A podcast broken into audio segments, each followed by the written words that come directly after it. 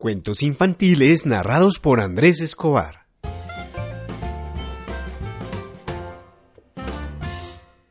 La vaca estudiosa.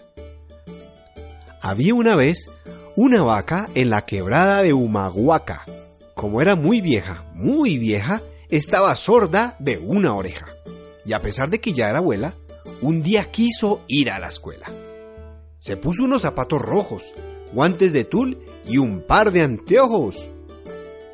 La vio la maestra asustada y dijo, ¡Estás equivocada! Y la vaca le respondió, eh, ¿Por qué no puedo estudiar yo? La vaca vestida de blanco se acomodó en el primer banco. Los chicos tirábamos tiza y nos moríamos de risa. La gente se fue muy curiosa a ver la vaca estudiosa. La gente llegaba en camiones, en bicicletas y en aviones. Y como el bochinche aumentaba, en la escuela nadie estudiaba.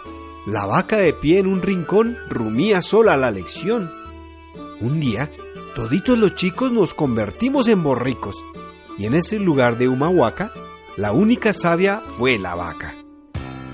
Canción de María Elena Walsh, tomada de la página en Facebook Cuentos Infantiles escritos a lápiz.